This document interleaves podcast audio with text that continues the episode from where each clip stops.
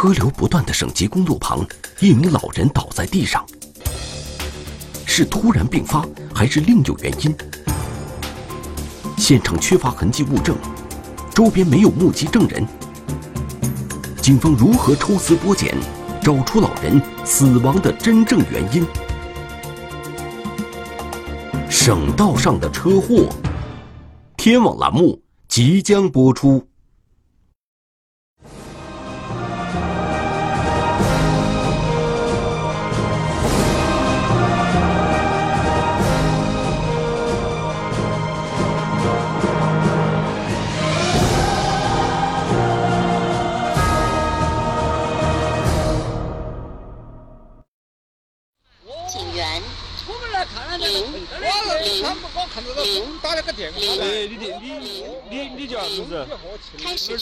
二零一八年十二月五日十六点四十六分，四川省省道三零四线广武路上，一名七十岁左右的老人躺在路旁一动不动。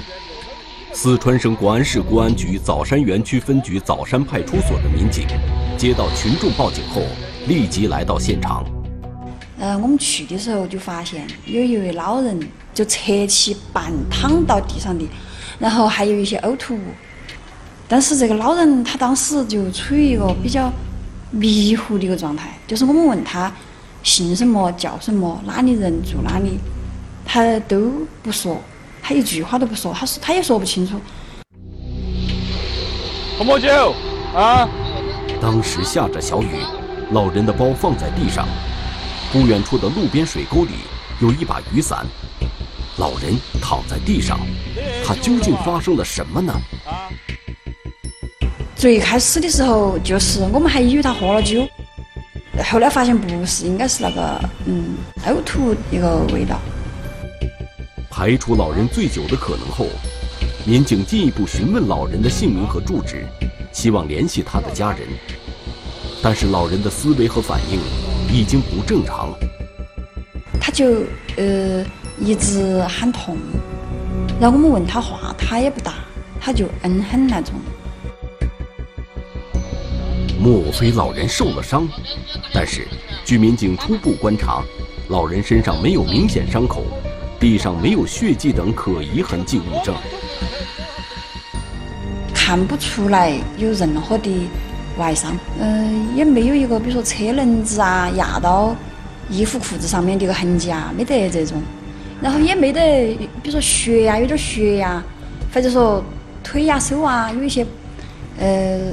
就是破皮的痕迹之类，脸上这些啊都没得。是叫广武路往三顺村儿。由于不了解老人的具体情况，不能随便移动其身体，民警立即拨打了幺二零急救电话。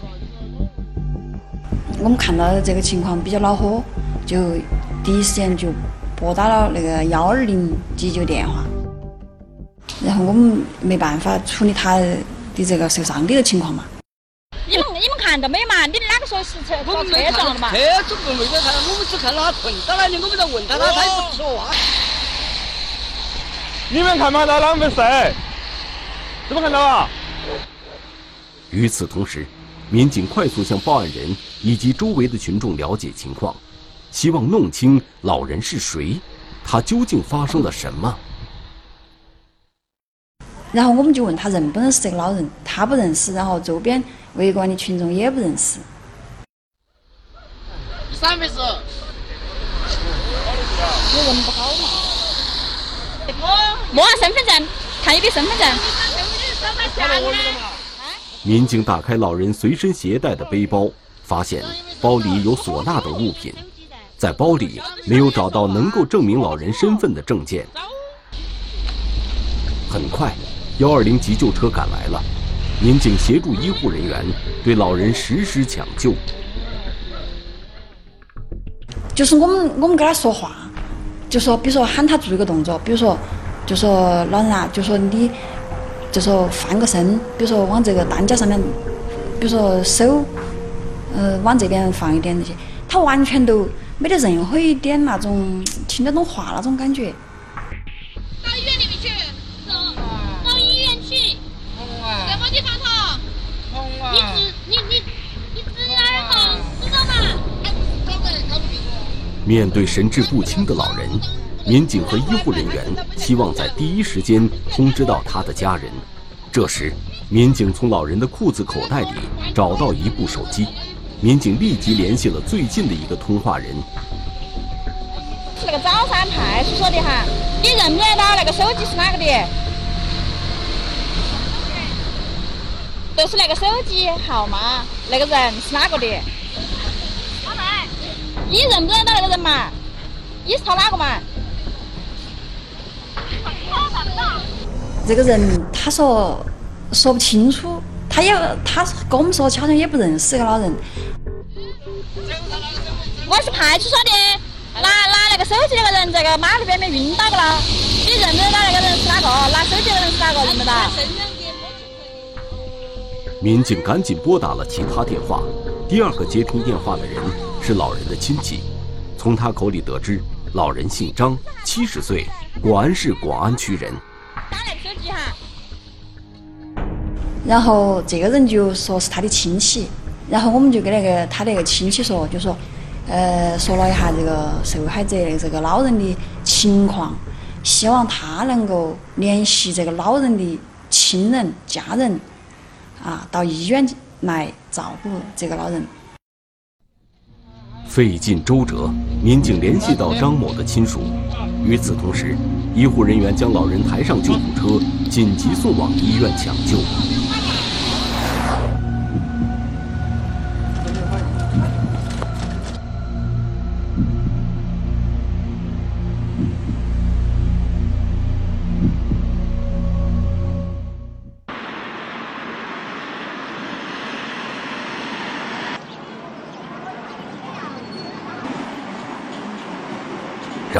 就在第二天，四川省广安市公安局交警支队第一大队却接到了一起蹊跷的报警。报警人正是前一天被送往医院的张某的儿子。张某儿子报案称，他的父亲可能发生了一起交通事故。当时他来之后，他也不确定，他当时是他父亲是因为交通事故造成的，嗯。受的伤嘛，就是，还是因为其他原因，他自己也不确定，他只是觉得有可能是交通事故。原来张某被送往医院后，经检查发现脑部骨折，病情危急，连夜进行了开颅手术。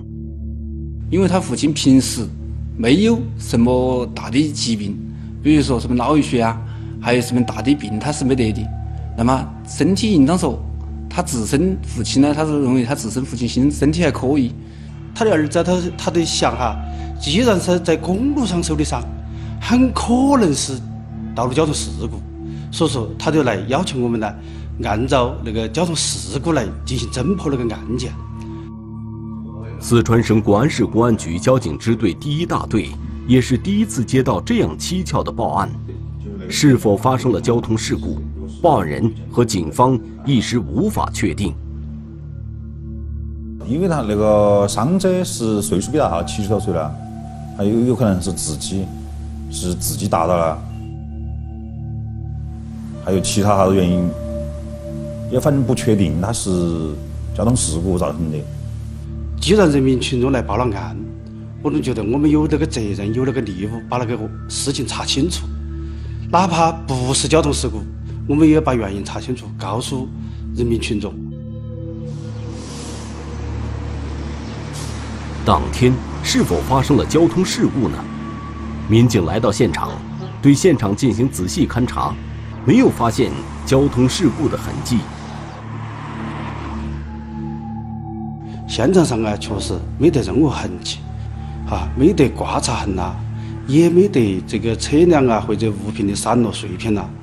也没得血迹，加上又是下雨，那实际上那车流量，广武路它是省道，车流量很大的，一天就是上千辆车了过了的话，其实很多有用的很久证，早就已经灭失了。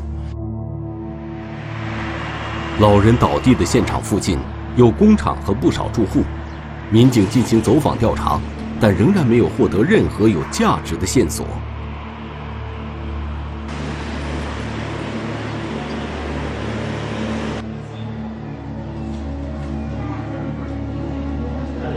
民警又来到医院，向医生了解张某的身体状况。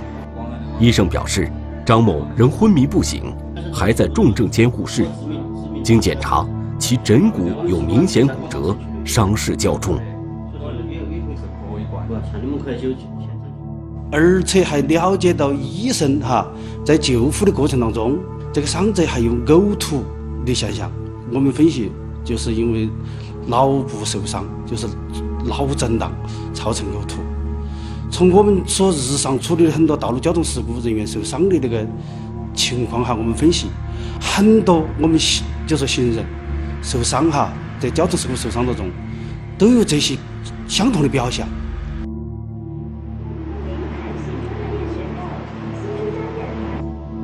警方分析，张某伤势如此严重，不像自己摔倒所致，发生交通事故的可能性较大。于是，四川省广安市公安局交警支队第一大队成立专案组，针对这起疑似交通事故展开调查。车流不断的省级公路旁，一名老人躺在地上，医院抢救。老人枕骨骨折，病情危重。现场没有痕迹物证，没有目击证人。一起疑似交通肇事逃逸案，警方如何展开调查？省道上的车祸，天网栏目正在播出。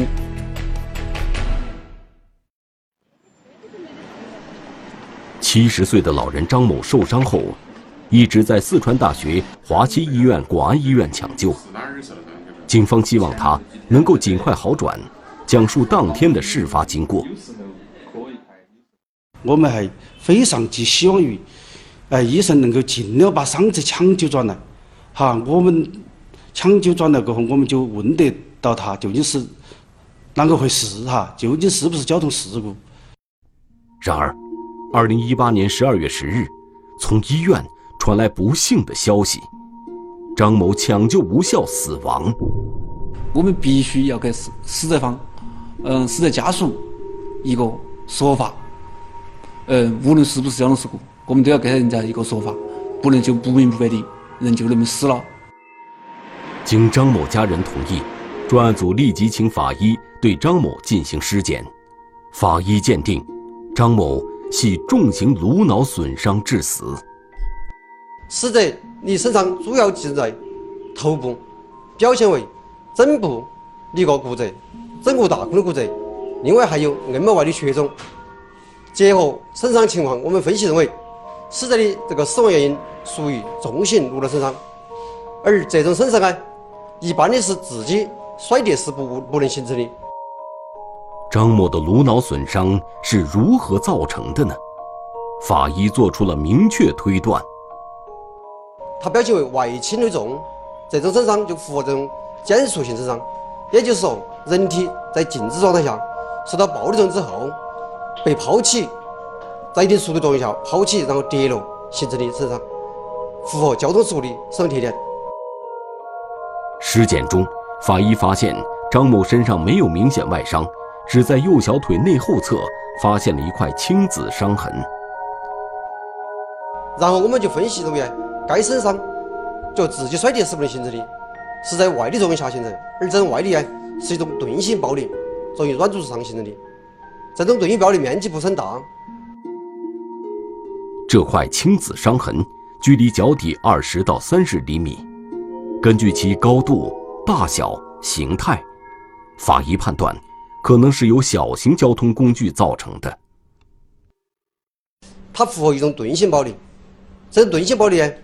呃，结合这个交通事故的这种就交通工具的类型，一般的就小车、货车它是不能形成的，一个位置比较低，二个面积比较小。初步断定它是一就是一起交通事故，啊，第二个就是缩小了排查车辆的范围，就是先把小车排了，应该是摩托车或者是自行车或电动车造成的。目前说实话，在那条路高头骑自行车的，哈，就是我们所说的单车的，还是很少。但是电动车和摩托车的就比较多了，那就比较多了。这总的来说，这个发现我们就缩小了我们的侦查范围。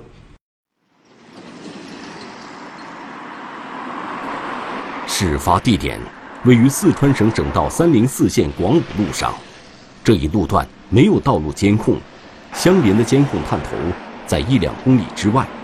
警方感到这起案件十分棘手。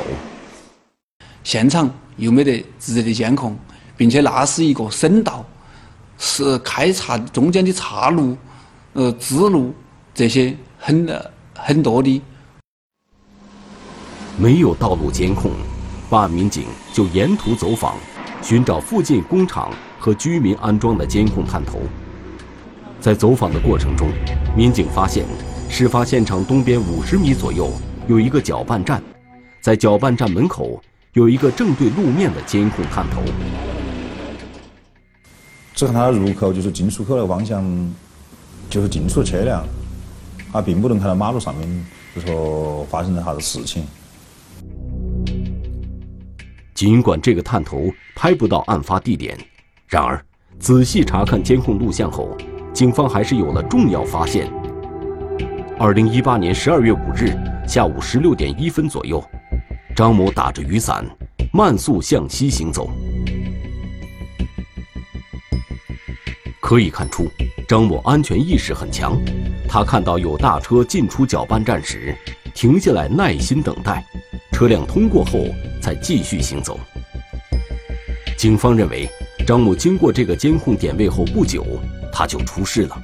那么，他究竟遇到了什么呢？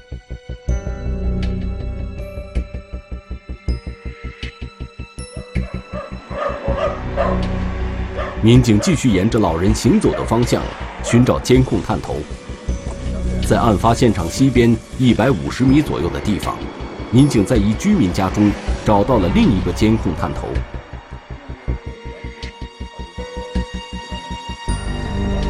至此，警方在现场东边五十米、西边一百五十米处共找到两个监控探头。两个探头相隔二百米，虽然都无法拍到事发现场，但是肇事者的身影必然会被两个探头捕捉到。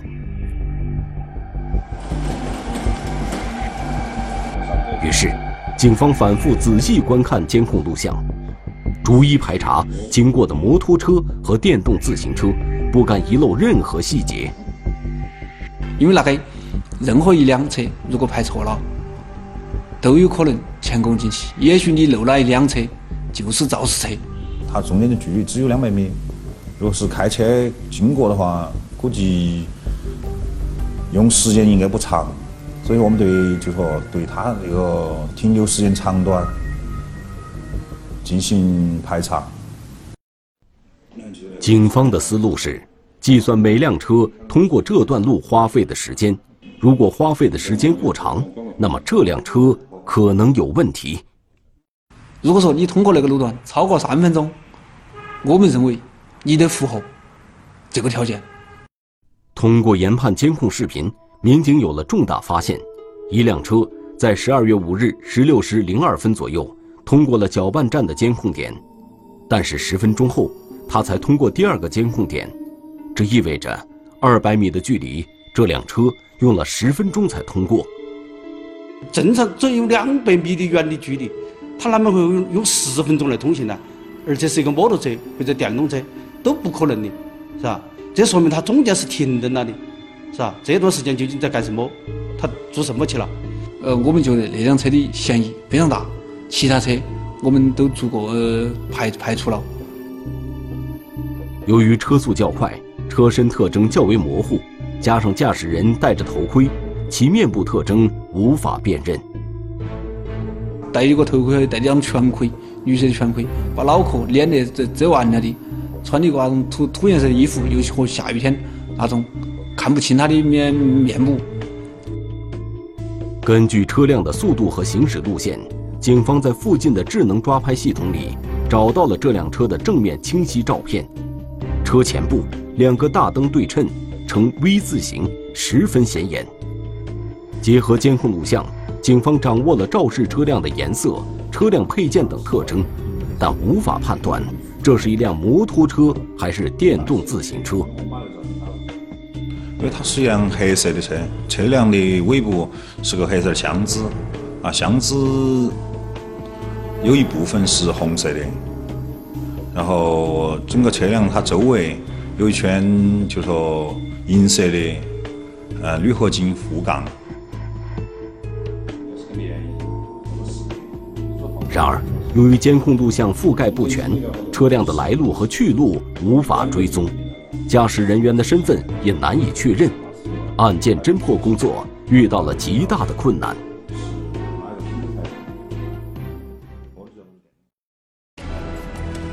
车流不断的省级公路旁，一名老人躺在地上。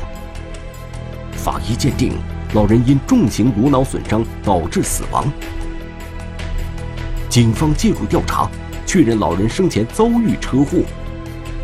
道路卡口抓拍的一张照片，能否查找到肇事逃逸车辆？省道上的车祸，天网栏目正在播出。经过调查，警方获取了疑似肇事车辆的一张清晰抓拍照片。办案民警决定以车找人，他们广泛走访摩托车和电动自行车销售商，希望弄清楚这辆车的品牌和型号。我将来有事。你判断的。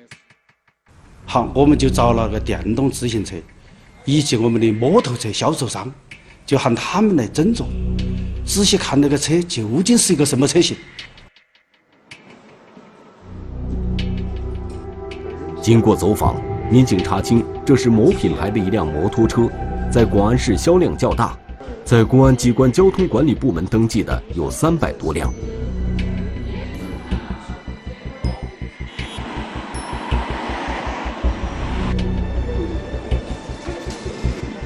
从三百多辆车里找一辆车，难度可想而知。警方分析，案发时摩托车从四川省广安市向西行驶，从行进方向判断。肇事人员有较大可能在广安城西、岳池县、武胜县这三个地区居住。那个车经过那个位置，必然那个车是原土地，哎，那有可能看他那个穿着，有可能是那像农民工上下班那种情况。于是，警方通过各种方式向社会发布悬赏通告。鼓励群众向警方提供线索。我们在全这个全市范围内发通告，悬赏一万，啊，希望广大群众这个积极踊跃哈来这个举报。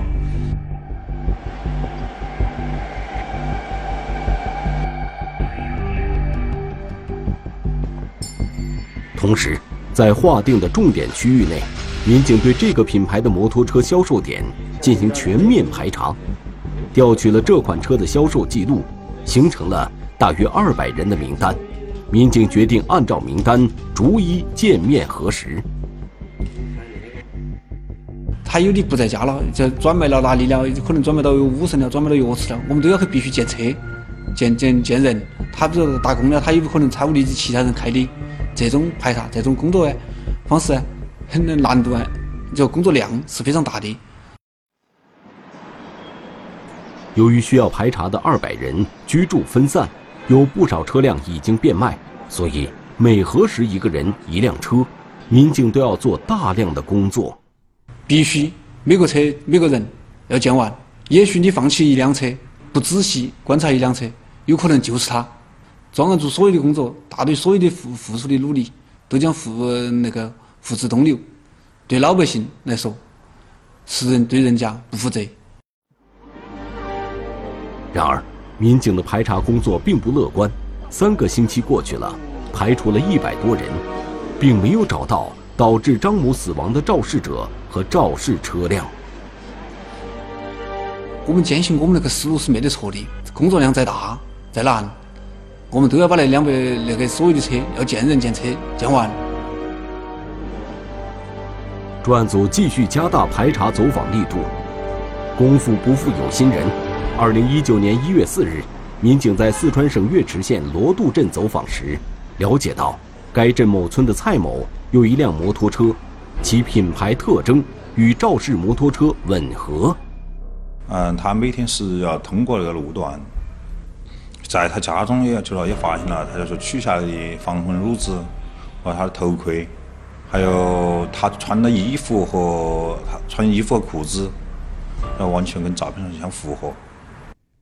蔡某，四十七岁。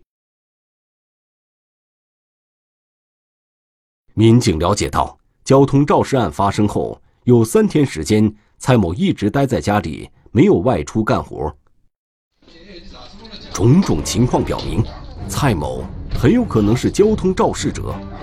二零一九年一月四日下午，民警来到蔡某家调查。哪个是？哪门？哪门？在家里找到没？我们就问哪个是蔡某某。好，旁边一个人就说没在那里。好，嗯，我们因为一喊那个人呢，人他本能反应呢，就是车上来看了一下。他看我们的时候，我们也就看到他了。我们看他那个，按照我们那种，我们有那种经验，我们就会瞥他一下，就说喊他名字，他一下就站起来了。我们说就是你啊！晓得我晓得我们为什么是是什么事吗？你说看什么事？我就是那，你肯定是那个出了出出了出了个车祸嘛？出了车祸嘛？好久嘛？哪个档嘛？蔡某神色慌张，很快就承认了。他与一个月前广武路上发生的交通事故有关。一问他就看到我们的事儿，他实际上他已经虚完了，他已经嗯问他知不知道回事儿，他说知道。我们说啷回事？他说我撞了个人，在公路高头。那么，二零一八年十二月五日下午，究竟发生了什么，导致张某的死亡呢？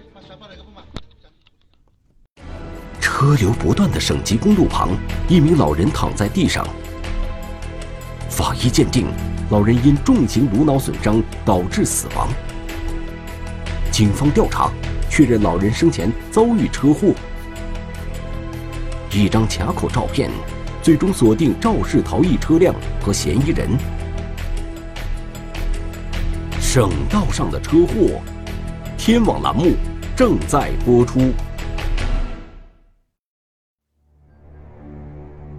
到案后，蔡某一五一十的供述了当天的事发经过。二零一八年十二月五日，蔡某在四川省广安市经开区打工，干完活之后，他骑摩托车回家。下午十六点多，他来到了事故地点附近，在这里，他遇到了打伞横穿马路的老人张某。发现都来不及了，我都把刹车刹死完了，我车倒到地下，那个前前轮子跟他稍微撞撞到，没得好，看起没得好的那个，就是那个车倒到地下那么跟他撞到的。因为这属于省道，它两边也没得人行道，行人可以过公路，只是按照道法的要求啊，就说不能中途折返呐，诶，确确保安全，诶，不能跑啊和那些，但是车辆呢？与行人横过公路啊，应当避让。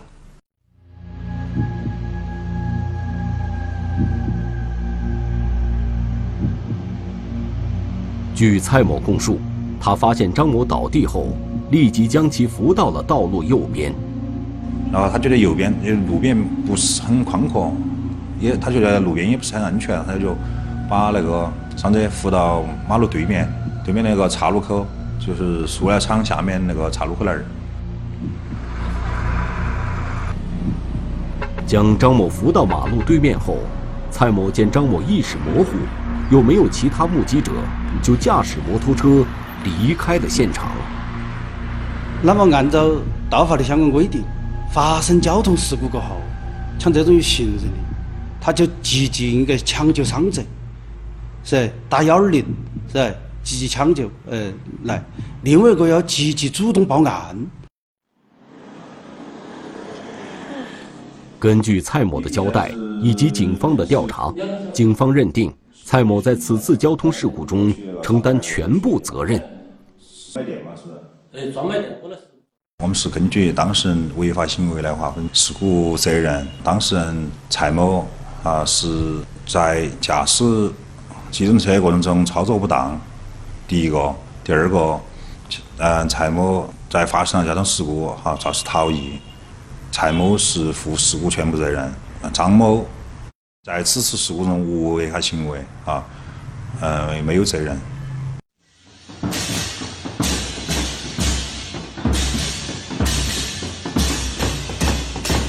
经过锲而不舍的努力，办案民警终于抓获肇事者，还死者家属一个公道。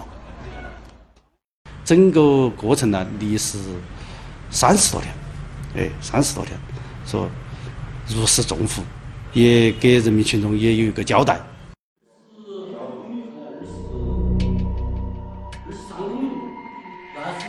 虽然案件圆满告破，但是专案组民警心里却十分沉重。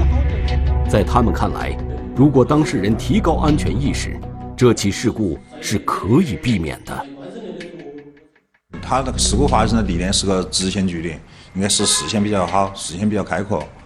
如果是发现一个人，应该是很发人，很早应该都发现的了。就说他个人自己操作还是有问题。事发路段两边村庄较多，路上没有红绿灯和人行横道，在这样的路段，不论是机动车驾驶人还是行人，都要格外小心。自己要控制车速，不要超速行驶。好，然后发现那个呃开车的时候呢，不要的不打光子，呃不不注意要注意路面观察路面，发现行人过马路啊，应当主动的避让，甚至停车让行。第二个，行人应该是靠道路右侧，不能就是说突然横穿马路。啊，你在过马路过马路的过程中，应当就是说注意。过往车辆，确保自身安全。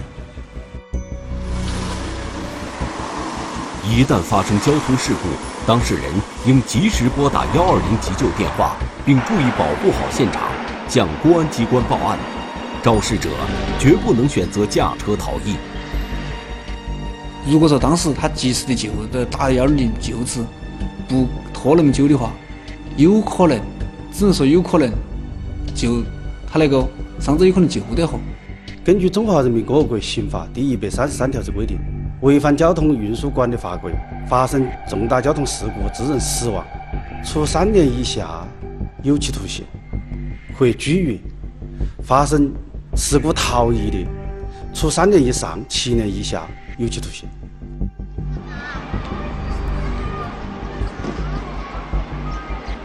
如果逃逸，不仅可能影响伤者及时送医，交通肇事者自身也会面临更严厉的法律制裁。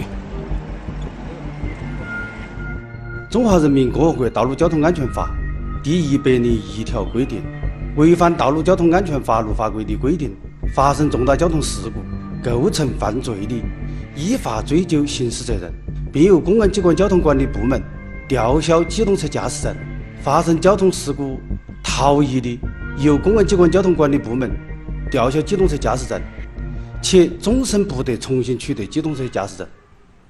开始进来了几一段时间，啥子想起来，确实眼里水那些都那是跟着流的是啊。想起确实后悔，那时当时哪们报了警啦，把老人送到医院去看了哈，反正做到个人尽到个人的责任嘛哈。道路千万条，安全第一条。公安机关提醒广大群众，文明出行从自身做起，确保自己和他人安全，减少交通事故的发生。请广大呀那个驾驶员朋友们哈，今后开车一定要注意到遵章守纪，完全按国家法律法规规定执行，做到安全驾驶、文明驾驶。那么我们的行人。横过公路的时候，一定要注意左右观察。在如果有其他车辆来的情况下，就不要轻易横过公路，是吧？确保自身安全。